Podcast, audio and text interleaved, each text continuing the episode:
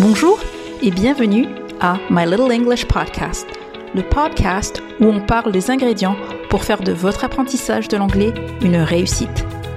Chaque semaine, je vous aide à réduire l'écart entre la théorie et la pratique et je vous accompagne pour faire vivre votre anglais de façon efficace et pratique. Alors, vous êtes prêts? Let's get started!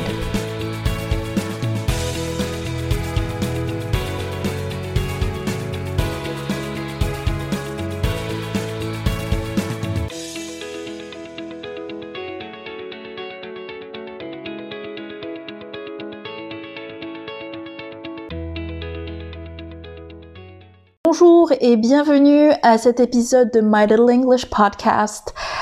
Aujourd'hui, nous allons parler d'un sujet euh, qui, qui m'intéresse vraiment beaucoup euh, et qui m'a passionnée à, une époque. Je me suis un petit peu calmée là-dessus. Euh, on va parler du cerveau et on va parler de la création d'habitudes les deux étant intimement liés. Et en fait, euh, on va parler du cerveau parce que moi, mon niveau en tant que formatrice, je m'intéresse beaucoup à tout ce qui est neuropédagogie, neurosciences, euh, comment fonctionne le cerveau. Euh, et comme je le disais, j'ai eu une passion pour cela à une époque, autant pour ma curiosité personnelle que par rapport à un contexte familial, par rapport à, à, mon fils notamment, où j'étais très curieuse de savoir comment fonctionnait son cerveau par rapport à tout ce qui était euh, apprentissage, acquisition euh, du langage euh, et voilà, comment dire, rapidité d'apprentissage, ce genre de choses. J'étais un peu curieuse de savoir comment il absorbait et, qu'il réutilisait les, les, les acquis et les auxquels il était confronté au quotidien.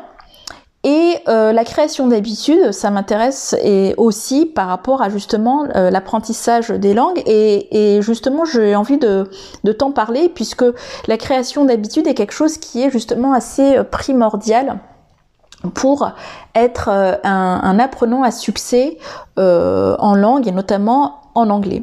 Donc je vais tout de suite rentrer dans le vif du sujet et on va parler justement du cerveau en premier lieu euh, le cerveau est l'apprentissage d'une langue.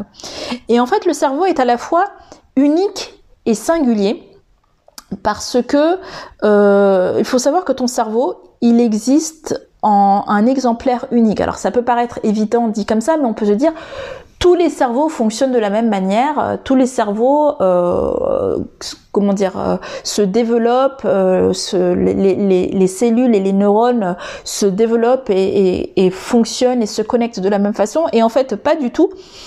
Le, cerveau a un, un, fonctionnement qui est unique et qui n'est du tout euh, euh, dupliqué ou qui n'est pas euh, similaire à celui du cerveau d'une autre personne.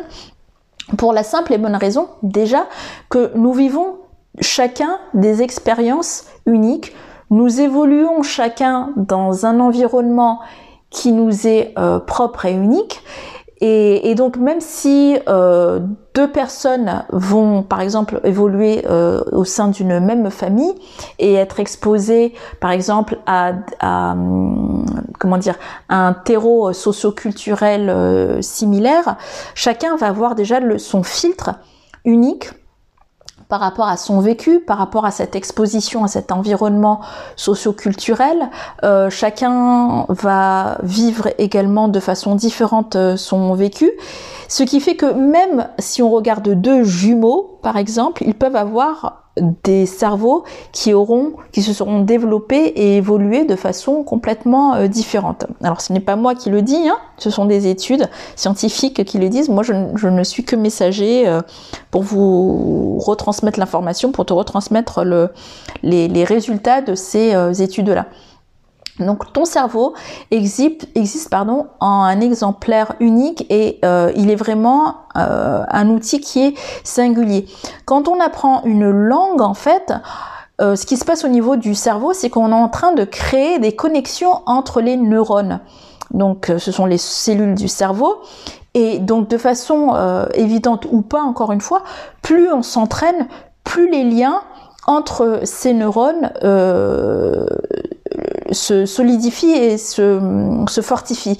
Donc que ça soit pour une langue, euh, mais on va faire une extension à tout ce qui est apprentissage, et on peut le voir notamment au niveau d'un enfant euh, lorsqu'il grandit et que justement les neurones sont encore euh, frais et se renouvellent de façon assez rapide, ce qui n'est pas le cas lorsqu'on on, avance dans l'âge.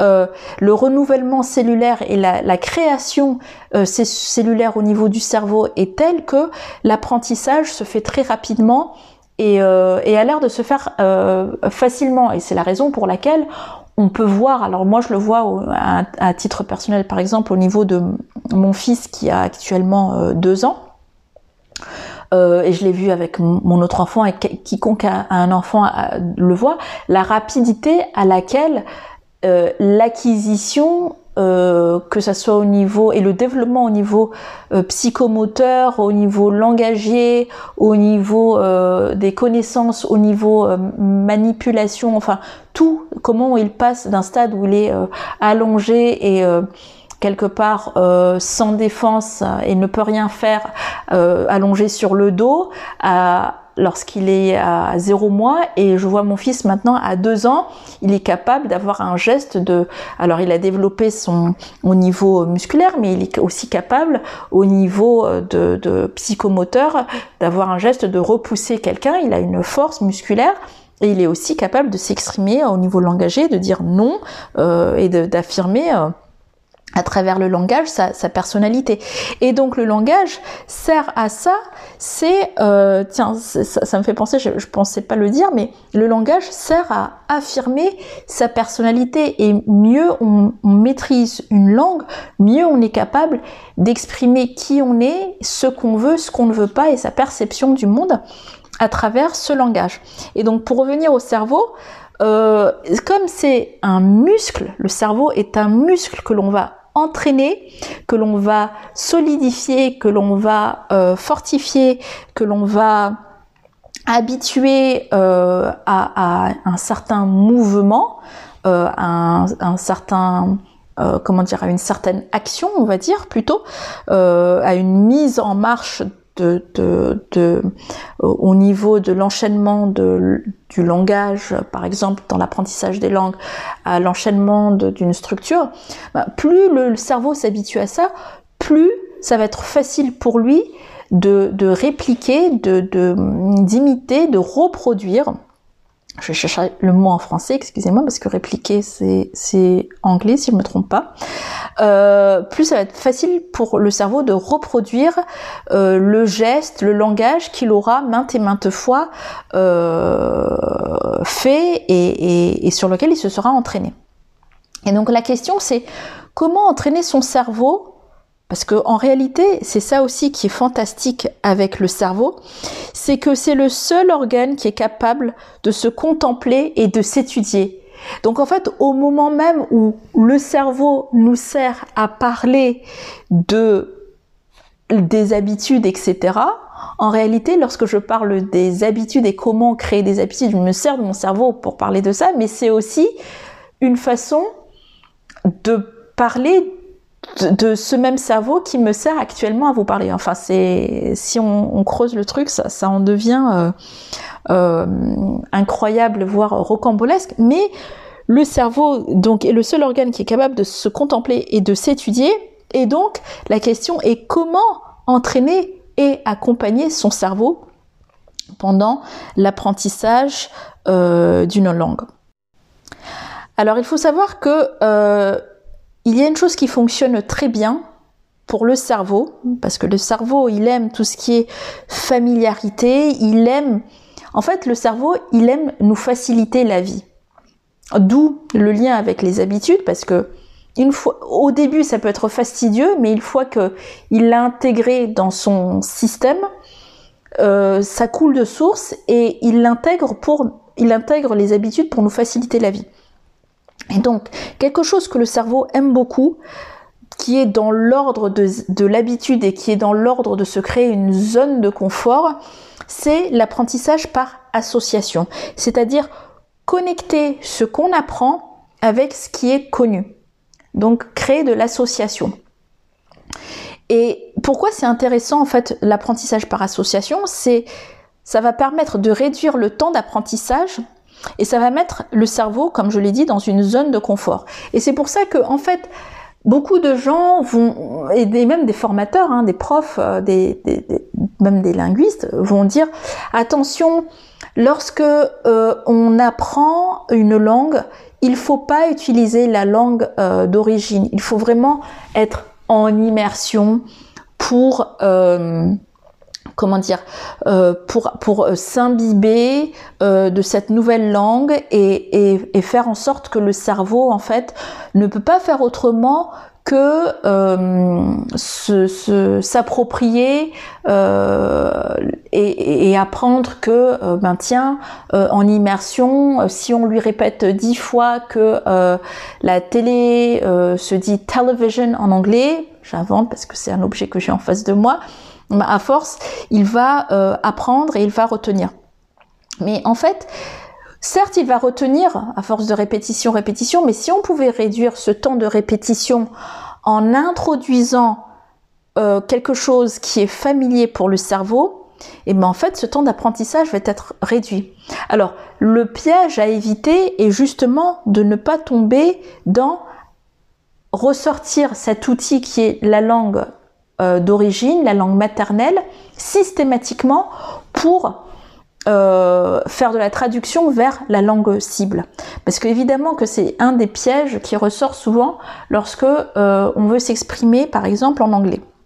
Je vais arrêter de dire par exemple, je vais tout de suite euh, me focaliser sur l'anglais puisque c'est mon, sujet de prédilection. donc lorsqu'on veut apprendre l'anglais, évidemment que le but est d'éviter de traduire systématiquement du français vers l'anglais. Mais le fait que, par exemple, on fait recours à cet outil à certains moments, c'est-à-dire nous montrer ce qui nous est connu et le mettre en parallèle avec ce que l'on va découvrir ou ce que l'on essaie d'apprendre, ça va quand même grandement faciliter l'apprentissage. Je vais prendre un exemple. Lorsque on est en train d'apprendre en anglais la forme continue, present continuous.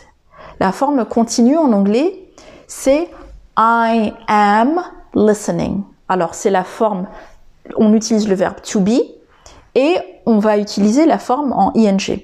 Après, cette forme continue, elle peut se décliner dans des temps différents, mais fondamentalement, c'est le verbe to be qui va conjuguer d'une certaine façon, plus le verbe euh, principal qui va être en ing. Et on a parfois du mal, quand on est euh, un apprenant, à retenir que euh, à quoi ça sert cette forme continue, to be plus ing. est-ce que j'utilise le présent simple ou est-ce que j'utilise le présent continu? Quand est-ce que j'utilise le présent continu? Eh bien, si je te dis que le présent continu, je, te mets un visuel qui est en français, en français pour dire que tu es euh, que, que, l'action est en cours de réalisation, parce que le, le, un temps en continu sert à décrire une action qui est en cours de réalisation. Donc par exemple là, en anglais, je dirais I am talking. Je suis en train de parler. Je suis en train de parler. Et si je réalise que en français, il y a des similitudes avec l'anglais pour parler d'une action qui est en cours de réalisation, en français, je veux dire je suis en train de parler. Je vais me souvenir qu'en anglais, je dois aussi utiliser le verbe to be, le verbe être. Et ensuite, je ne vais pas utiliser en train de, parce que c'est propre à la langue française, en train de parler, mais je vais remplacer ce en train de parler avec notre verbe en ing. Et donc je sais que en français, l'équivalent anglais, ça va être le sujet, je, I, suis, am, en train de parler, talking. Et, et là, je mets en parallèle deux choses qui, où, je peux trouver le point commun qui est sujet, verbe être et une forme verbale ensuite après.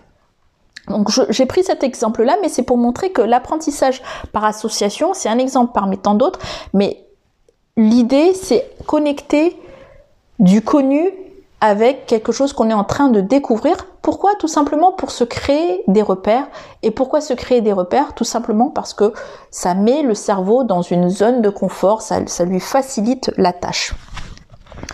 Autre chose aussi à savoir par rapport au cerveau, c'est que il aime être dans un état qui est calme, tranquille et positif. Ça s'appelle tout simplement la quiétude, ça s'appelle tout simplement dans un état élevé, le bonheur. Le cerveau, il aime le bonheur, il aime le calme, il aime la tranquillité, il aime la positivité.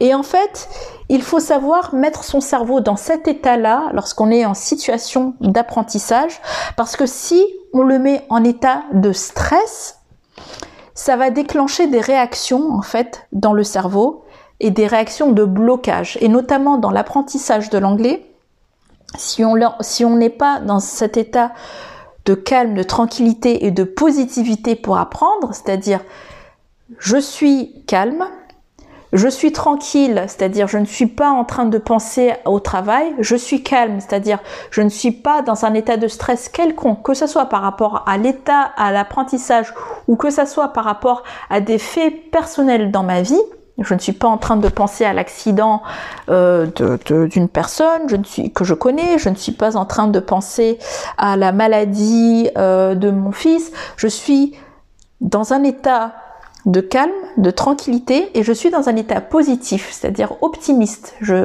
Tout le reste par ailleurs, je n'ai pas une vie parfaite, mais ça va. Les choses vont bien actuellement à l'instant T. Mon cerveau est disponible pour apprendre. Et donc, si mon cerveau n'est pas dans cet état-là, il faut savoir identifier les déclencheurs de stress pour démanteler justement euh, ces situations de, stress et de blocage dans l'apprentissage.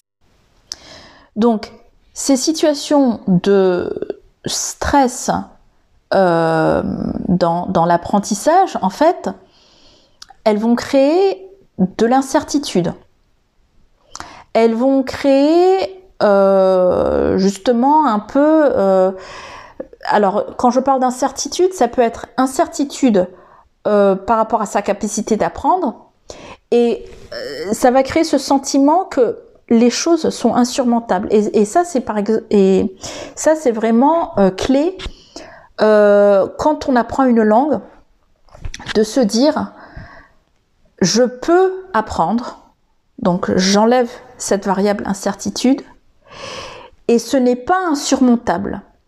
Et comment je crée ce sentiment de certitude et ce sentiment que les choses sont surmontables Je peux déjà décomposer les étapes de mon apprentissage. Donc par exemple, si je suis face à l'anglais et je suis un débutant et je me dis waouh waouh waouh il y a, trop de choses à apprendre, il, ah, il y a les temps, il y a le vocabulaire, il y a la prononciation, il faut savoir euh, aligner tout ça pour sortir un tout cohérent. Et en plus, si je veux réussir à exprimer tout ça au même niveau que ma langue maternelle, ça, ça me paraît juste pas possible. Alors si je dans cet état d'esprit, ça va créer du stress. Et on va juste pas avancer dans nos objectifs parce qu'on va se dire c'est pas possible, y, a, il y a trop de choses qui se passent, il va y avoir trop d'éléments à mettre en place, je ne vais jamais réussir à atteindre mon objectif. Mais si on décompose cela en se disant, la première chose que je veux réussir à faire, c'est comprendre. D'accord? Et pour comprendre, il me faut passer par telle étape. Des choses simples. Comprendre des mots-clés, des phrases clés, euh, comprendre la prononciation, savoir qu'est-ce que je dois rechercher au niveau de la prononciation pour reconnaître des mots. Et il faut ensuite que je me constitue une banque de, allez, une centaine de mots indispensables qui vont me permettre de comprendre déjà l'essentiel Ça va être ma première balise, ma première étape. Ma deuxième étape, ça va être ensuite après de me constituer une banque de mots de 500 mots qui vont me permettre de comprendre davantage. Et avec cette banque de 500 mots, je vais non plus être capable de juste comprendre, je vais aussi être capable de m'exprimer.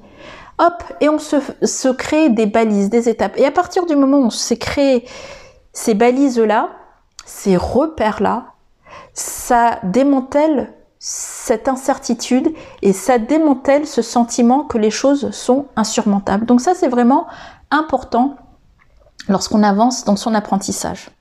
Autre chose qui peut être euh, intimidant, c'est cette relation apprenant-formateur, et ça c'est, je trouve, euh, notamment dans, le système français, mais ça existe dans d'autres systèmes scolaires, mais je l'ai vraiment vu dans le système français parce que je trouve que c'est très euh, très prégnant en fait, c'est très présent. C'est cette relation un peu pyramidale apprenant-formateur. Il faut vraiment sauter se retirer de la tête ce modèle que l'apprenant n'est là que pour apprendre et que le formateur n'est là que pour euh, dispenser sa science infuse. Et moi, je le dis de façon très transparente, ce n'est pas parce que je suis formatrice que je sais tout. Et je le dis même, c'est vraiment un mantra chez moi, parce que je le dis aussi avec mon fils, avec euh, mes fils, mais avec mon aîné qui, est davantage en mesure de comprendre les choses, je lui dis, maman ne sait pas tout. Je sais juste des choses parce que à mon âge et à un certain niveau d'expérience, mon niveau d'expérience fait que j'en sais plus que toi. Donc je peux te partager mon expérience. Mais dans une relation avec entre un apprenant et un formateur, donc d'adulte à adulte, on a des choses à apprendre l'un de l'autre. Et notamment lorsque je suis à la rencontre d'un apprenant qui recherche une formation très spécifique et très spécialisée, euh, par exemple euh, de l'anglais, euh, on va dire de l'anglais médical ou de l'anglais dans, un domaine d'activité spécifique, par exemple l'anglais pour un, négociant en vin, moi je dis toujours, je peux t'apporter la pierre à l'édifice qui est celle de la langue, mais toi aussi tu as ta pierre à apporter à cet édifice qui est ta connaissance de ton métier. Et donc il faut que toi tu m'alimentes pour que je puisse te comment dire, te réinjecter, te donner un feedback, un retour utile et constructif à ce que tu, à, ton vécu et à ce qui est connu pour toi. Toi, toi ce que tu connais, c'est le médical, le vin. Moi, ce que je connais, c'est l'anglais. Comment on peut faire pour que on contribue respectivement à construire ce projet qui est le tien, qui est de maîtriser l'anglais dans ton domaine de spécialité. Et donc il faut vraiment, euh, dans cette relation apprenant-formateur, arrêter de se mettre dans cette position en tant qu'apprenant, je suis quelqu'un de tout petit et j'absorbe, j'absorbe et je ne sais rien, c'est faux.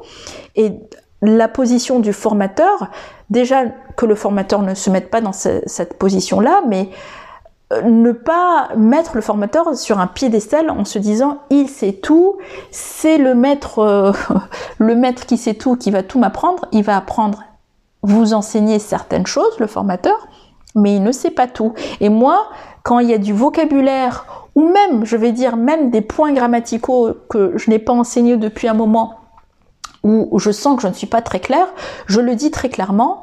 Je le dis, écoute, euh, j'ai un doute, plutôt que de te dire une bêtise, laisse-moi vérifier l'info et je vais revenir vers toi avec l'information plus précise. Donc moi, je préfère dire que je ne sais pas plutôt que et d'une passer pour quelqu'un qui prétend tout savoir, quelqu'un qui sait tout, et alors que ce n'est pas forcément vrai, ça permet de, relativiser euh, les choses.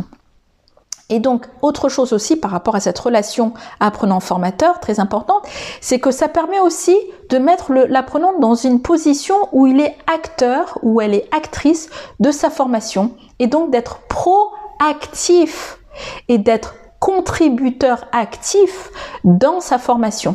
Parce qu'à partir du moment où on ne se dit plus que un des deux acteurs de la formation sait tout et que l'autre ne sait rien, mais qu'au contraire, chacun apporte quelque chose, encore une fois, une pierre à l'édifice, c'est une très belle façon de construire une relation gagnant-gagnant dans la formation et où l'apprenant est pleinement acteur de sa formation et, n'a pas l'impression d'être en dessous, on va dire, du formateur ou de, la formatrice et qu'il ou elle arrête de s'excuser en permanence de ne pas avoir un super anglais. Ben, moi, je peux aussi m'excuser en permanence de dire désolé, je ne suis pas une as du domaine médical ou désolé, je ne, suis, je, je ne connais pas grand-chose en vain, entre autres. Ce sont des exemples, mais ce sont des choses que j'aurais pu vivre.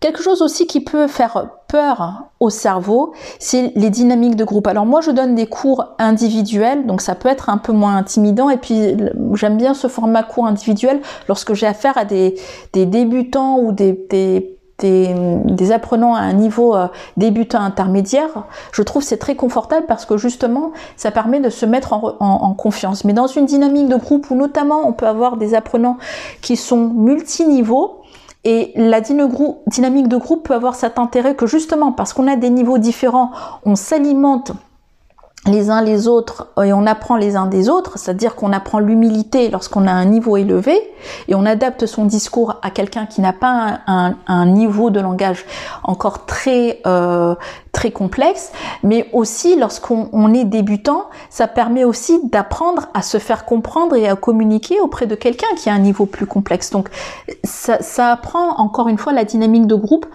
à euh, s'adapter les uns aux autres. Mais Parfois, lorsqu'on est à ce niveau débutant intermédiaire, ça peut être très intimidant et je peux le comprendre. Et donc, la dynamique de groupe, en fait, il faut se l'expliquer comme ça justement au cerveau et de se dire qu'est-ce que je peux tirer lorsque je suis de la situation, lorsque j'évolue dans un groupe? Pour calmer le cerveau par rapport à ça. L'apprenant autonome, c'est aussi un autre profil dans lequel on peut se retrouver en situation euh, de stress lorsque on est face à un formateur qui va être justement un peu plus directif, qui va un petit peu imposer la cadence. Et ça peut d'ailleurs se jouer dans les deux sens parce que quelqu'un qui a l'habitude d'être autodidacte face à un formateur ou une formatrice, la formatrice ou le formateur, enfin je vais parler de mon cas, je peux me retrouver parfois en difficulté à, suivre le rythme. Alors je ne dis pas que c'est pas quelque chose que je peux faire, mais du coup je vais beaucoup plus me retrouver en situation où je suis constamment en train de réfléchir ou à constamment essayer d'interpréter les, lacunes à combler en fait chez mon mon apprenant. Et donc c'est presque plus fatigant que quelqu'un qui n'a pas de connaissances parce que je suis constamment en train de découvrir, interpréter, m'adapter pour que la personne ne soit pas en, euh, en train d'apprendre des choses qu'elle connaît déjà. Donc c'est beaucoup plus dynamique, euh, mais ça nécessite de ma part formatrice une adaptation permanente et de la part de l'apprenant aussi, ça va lui demander et ça peut être une source de stress. Et justement, c'est là où la, communication doit se faire. Euh, pour l'apprenant, euh, il doit apprendre aussi à euh, prendre du recul sur cette autonomie et accepter que même s'il a ce rythme d'apprenant autonome, il est aussi là pour apprendre et il doit aussi se dire qu'il a quelque chose à gagner dans la situation être en situation d'apprentissage avec un formateur lorsqu'on a toujours été autonome, de se dire j'ai quelque chose à gagner à être dans cette situation. Et moi, par exemple, alors je, suis une apprenante indépendante et autonome et je suis aussi formatrice indépendante. J'ai toujours euh, eu ce profil-là, même quand je travaillais en tant que salarié, ce qui ne veut pas dire que je ne sais pas être euh, travailler en équipe. Ça veut juste dire qu'à un moment donné, j'ai besoin de pouvoir euh, me référer à des ressources qui me sont propres pour euh, être mieux intégré dans le groupe. Si je, on me dit que je ne dispose que des ressources disponibles au sein du groupe, j'ai une frustration. J'ai besoin de savoir qu'on me propose un jeu de ressources supplémentaires ou que je peux me servir de mon jeu de ressources pour euh, être un, un participant actif au sein du groupe. Donc ça, c'est euh, quelque chose qui peut calmer le cerveau de l'apprenant autonome. Et ensuite, un autre déclencheur de stress, c'est tout simplement la peur des langues étrangères. Et ça, c'est quelque chose qui existe réellement. Les personnes qui vont vraiment se figer, qui vont vraiment se bloquer, qui vont vraiment paniquer, fuir euh, lorsque elles, elles savent qu'elles doivent apprendre une langue. Et ça s'appelle la xénoglossophobie. Il y a un terme pour ça, c'est la xénoglossophobie. Et ça, ça peut se surmonter et se travailler en étant accompagné. Si on prend en compte toutes ces données, en résumant, on peut dire que le cerveau a besoin d'être rassuré. Le cerveau a besoin de familier. Le cerveau a besoin ben, de travailler quand même. Il a besoin de plaisir, et le cerveau a quand même, enfin quand même, a une plasticité. Et tout ça, ça a été démontré donc euh, par les études des, des neurologues et des dans la neuroscience. Et pourquoi j'ai parlé? Donc j'ai quand même dédié un long passage au cerveau parce que ce cerveau est à la base de la création d'une habitude, n'est-ce pas? Cette recherche de plaisir, ce besoin d'être rassuré, ce besoin de familier, mais quand même de travailler, tout ça, ce sont les composantes en fait de la création d'une habitude. Et justement, comment se forme une habitude?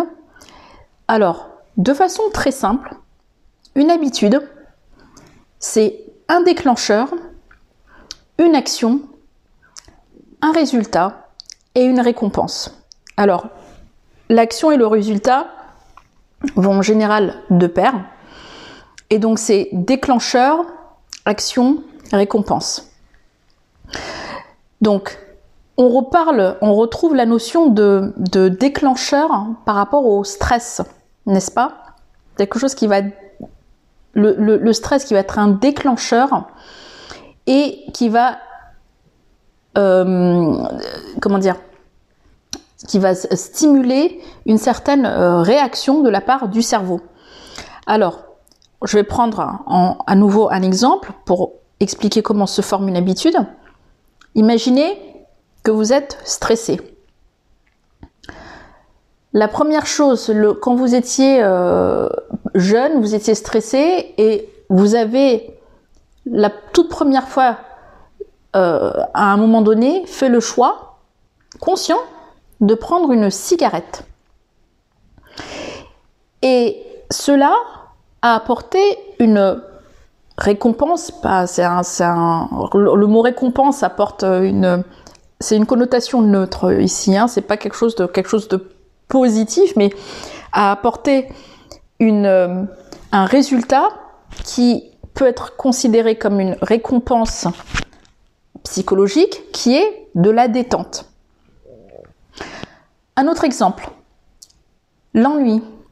Ça peut vous arriver, moi ça m'arrive parfois, de s'ennuyer euh, lorsqu'on est en train de réaliser une tâche euh, au travail, euh, voilà. Enfin, je, vais parler de quelque chose de très concret. Quand j'étais salarié, à force de rester devant mon ordinateur ou de faire des choses qui parfois m'ennuyaient, j'allais dans la cuisine euh, commune de l'entreprise et j'allais me, faire une, une pause euh, goûter et donc je grignotais. Et à partir du moment où il y a le grignotage, il y a eu ce sentiment de plénitude et je pouvais retourner au travail. Donc il y a ennui, grignotage, plénitude. Donc, qu'est-ce qu'une habitude En fait, maintenant qu'on a parlé de comment se forme une habitude, qu'est-ce qu'une habitude? Une habitude, c'est une action que nous avons appris à automatiser de telle sorte que sa réalisation ne nécessite plus qu'on y réfléchisse, ni qu'on y pense activement lorsqu'il faut prendre la décision de la réaliser. Alors je répète et je reformule ça. Une habitude est une action que nous avons appris à automatiser de telle sorte que sa réalisation ne nécessite plus qu'on y réfléchisse ni qu'on ne pense activement à une prise de décision à réaliser. Ce qui signifie que notre routine, par exemple, elle est ancrée dans une série d'habitudes. Quand on se réveille le matin, à 9 heures, c'est une habitude. C'est une habitude parce que le déclencheur, ça peut être le réveil ou cette horloge interne que nous avons habituée à notre corps. L'action, c'est se lever et la récompense peut être, par exemple, ne pas être en retard pour aller au travail. J'invente. Ou pouvoir prendre son petit déjeuner, ou pouvoir aller chercher son café. Et si on prend par exemple justement ce côté je me réveille, donc le déclencheur c'est le réveil sonne, l'action c'est je me réveille, la récompense c'est je peux aller prendre mon café, la prise de café peut être lui-même le début d'une nouvelle habitude. N'est-ce pas? C'est-à-dire que le fait de se réveiller devient lui-même le déclencheur d'une action qui est de prendre son café et qui est la récompense de se sentir prêt à pour partir au, travail ou de démarrer sa journée. Donc la routine, elle est ancrée dans cette série d'habitudes qui s'enchaînent. Et là où il faut faire attention, c'est à ce que l'habitude ne devienne pas notre maître, à ce qu'on ne devient pas esclave de cette habitude, parce que sinon ça devient une addiction. Et d'où le fait que la cigarette ou le grignotage ou euh, la consommation d'alcool, lorsque elle est trop ancrée dans un enchaînement d'habitudes, euh, ça, devient une addiction. Mais je ne vais pas parler de ça aujourd'hui. Dans le livre, en fait, qui m'a servi de, ressources pour parler des habitudes, il y a, qui s'appelle The Power of Habit, l'auteur Charles Duhigg indique que se créer des habitudes, en fait, n'est pas tout. Parce que vous pourriez tout à fait décider, justement, de vous créer cette habitude, et je vous l'encourage, quoi qu'il en soit, de le faire, de euh, pratiquer votre anglais tous les jours. Créer l'habitude de la pratique de l'anglais. Le déclencheur pourrait être, euh, par exemple, euh,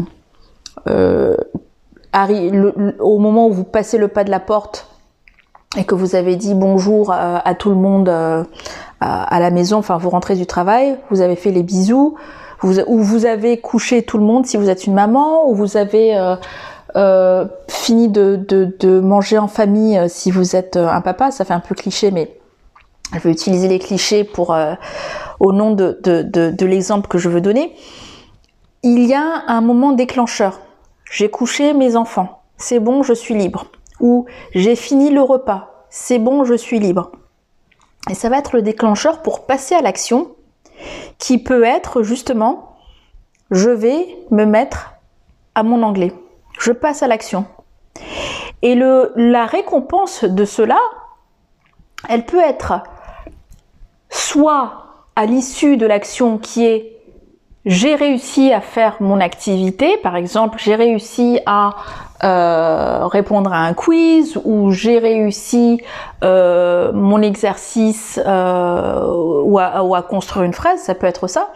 Mais ça peut être aussi quelque chose, un, un, une récompense qu'on va se fixer pour soi-même, qui est si je fais mon activité d'anglais et si, je, si je fais tous les jours de cette semaine mon activité d'anglais, après le repas, si je m'y suis tenue toute la semaine, je m'autorise, euh, je ne sais pas moi, une, euh, une sortie ciné, ou je m'autorise un bon resto, ou je m'autorise, euh, ou je m'offre un livre en anglais. Peu importe, mais l'idée c'est de faire en sorte que, à l'issue d'une série de déclencheurs qui auront amené une série d'actions, je me mets une récompense au bout. Alors ça fait un peu euh, se, mettre une carotte euh, comme motivation, mais c'est vrai que c'est la récompense, est, d'autant plus importante à avoir si l'on sait que c'est quelque chose qui est bon et important pour nous, mais auquel on n'arrive pas à, se tenir. Et donc je, reviens à ce que dit euh, Charles Duhigg dans son livre, c'est que l'habitude n'est pas tout. C'est un élément parmi un ensemble d'éléments qui vont amener à ce que les habitudes, euh, et, surtout quand on veut changer d'habitude et qu'on veut passer de ce qu'on pourrait appeler des mauvaises habitudes à des bonnes habitudes, euh, il, y a, un ensemble d'éléments qui vont permettre d'ancrer ces habitudes. Donc, quels sont ces éléments? Il y a déjà le fait d'avoir la foi. On parle pas, je ne parle pas de la foi euh, religieuse, c'est avoir foi en soi et en l'avenir. Croire que les choses peuvent changer et croire que les choses peuvent s'améliorer grâce à la mise en place de bonnes habitudes. Si tu crois que ton anglais peut et va s'améliorer parce que tu as décidé de te mettre à l'anglais régulièrement et quotidiennement, tu vas y arriver. C'est le deuxième composant, hein, la foi. Ce n'est pas le seul, il y en, a encore d'autres, mais ça, ça y contribue. Croire à ton succès, donc croire à ta réussite, une fois que tu as mis en place les habitudes, contribue à pérenniser et à ancrer l'habitude et, est-ce que la mise en place de cette habitude te crée du succès en fait dans ce que tu entreprends. L'autre chose en fait qu'il euh, que euh, Charles Duhigg euh, évoque, c'est que à partir du moment, donc toujours en lien avec le fait d'avoir la foi, c'est à partir du moment où on croit en sa capacité de progresser, grâce aux habitudes, on voit les choses évoluer. Et pour voir aussi les choses évoluer, la troisième composante qui est importante, c'est le fait d'avoir une communauté. Ou tout du moins d'avoir un soutien, un système de soutien qui va nous encourager dans nos habitudes et dans nos croyances. Je prends un exemple concret, encore une fois. Tu as décidé de progresser en anglais. Si ton entourage ne t'encourage pas dans ce sens, si tu n'es pas entouré de personnes qui pensent qu'il est possible de faire des progrès en anglais grâce à la mise en place de ces efforts que sont les habitudes, ça va être difficile de tenir dans la durée. Ce n'est pas impossible. La preuve, il y a des, apprenants autonomes, mais à un moment donné, il faut ce soutien, et c'est la raison d'ailleurs pour laquelle un apprenant autonome, à un moment donné, il, il va être dans son apprentissage, mais il va sentir un blocage parce que il n'aura pas ce recours à ce quelque chose d'extérieur qui le soutient, que ce soit un formateur, que ce soit d'autres apprenants anglophones, que ce soit des personnes qui trouvent que c'est fantastique et génial qu'ils apprennent l'anglais. Donc, pour qu'une habitude soit une habitude à succès, il faut croire que cette habitude peut changer positivement notre vie,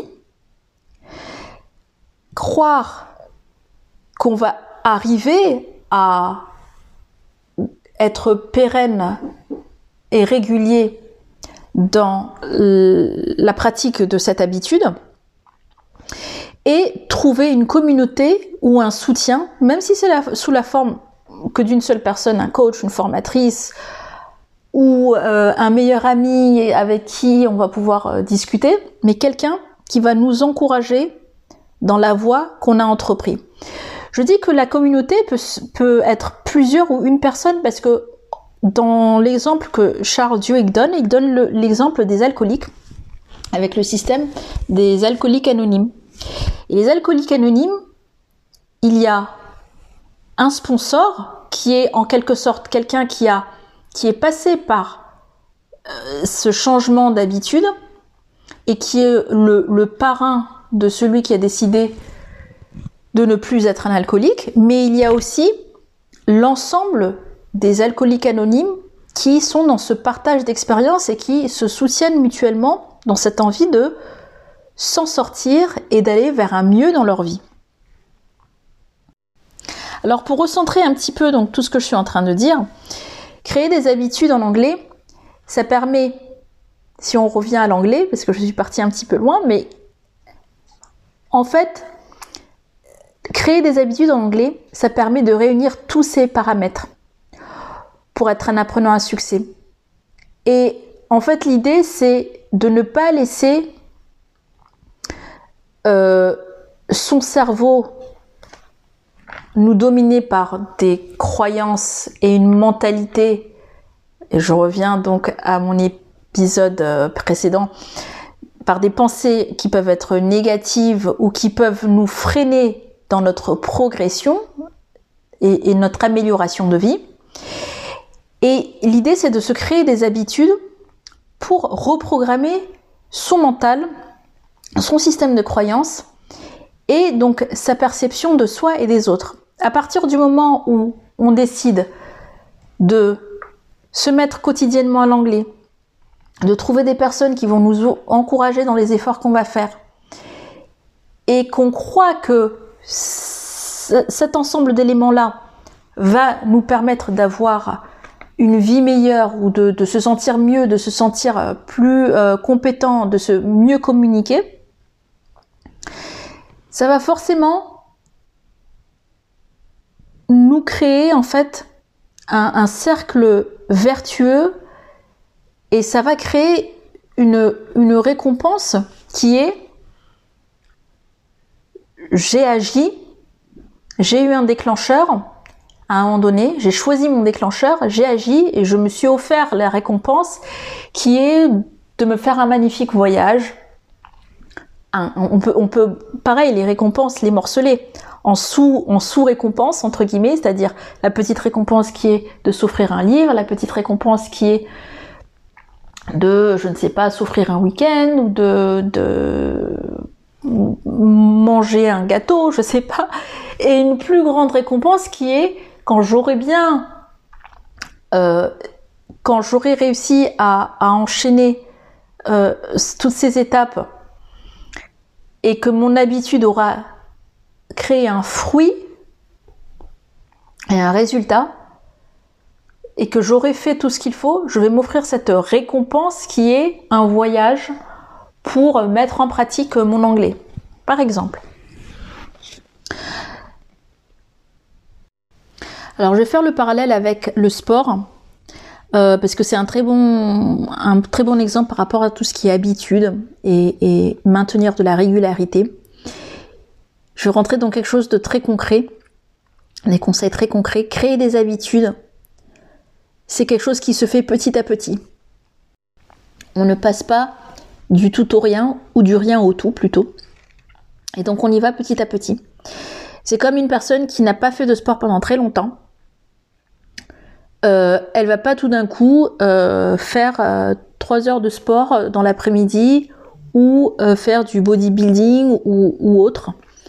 L'idée c'est d'y commencer en douceur et d'augmenter la cadence au fur et à mesure.